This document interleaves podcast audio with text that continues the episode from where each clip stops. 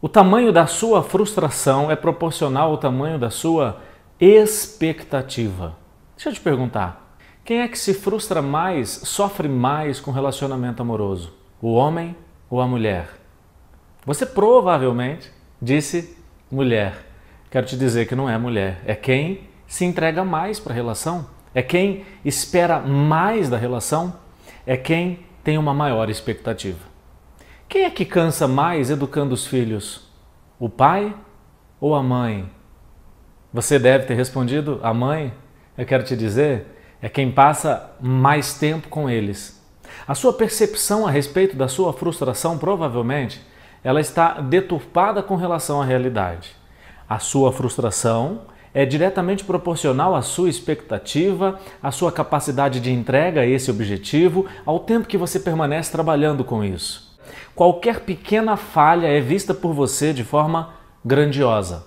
Um exemplo muito simples e fácil de você entender é quando você recebe um convite de um amigo para assistir um filme no cinema e esse amigo diz assim: esse filme simplesmente foi o melhor filme que eu assisti até hoje. E aí você consulta outras pessoas e ouve coisas semelhantes.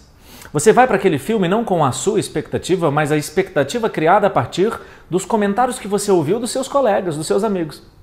E agora, diante daquele filme, se algo errado acontecer, uma fala do personagem te incomodar ou te contrariar, você pode rejeitar todo o filme porque você entrou nele acreditando que ele deveria não ser nada menos do que perfeito.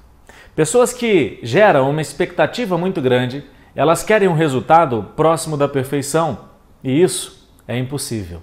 Agora, como ajustar tudo isso? Uma expectativa muito grande gera uma frustração muito grande. E aí você deve pensar, então vamos criar uma expectativa baixa.